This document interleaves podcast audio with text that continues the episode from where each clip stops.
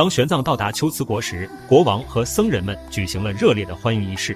龟兹人虽然非常信奉佛教，但是大多数的人们信的都是二乘法。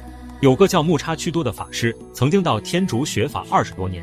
他让玄奘不必到天竺求取真经了，只要将他这里的经论抄录回去就行了，并贬低大乘经论《与伽师地论》为邪论。玄奘说自己早已经了解这里的经论了，这些都不是佛陀的究竟说。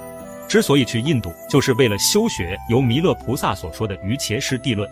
玄奘问了木叉屈多一些关于俱舍论的义理，他虽然回答不上来，却仍然不服气。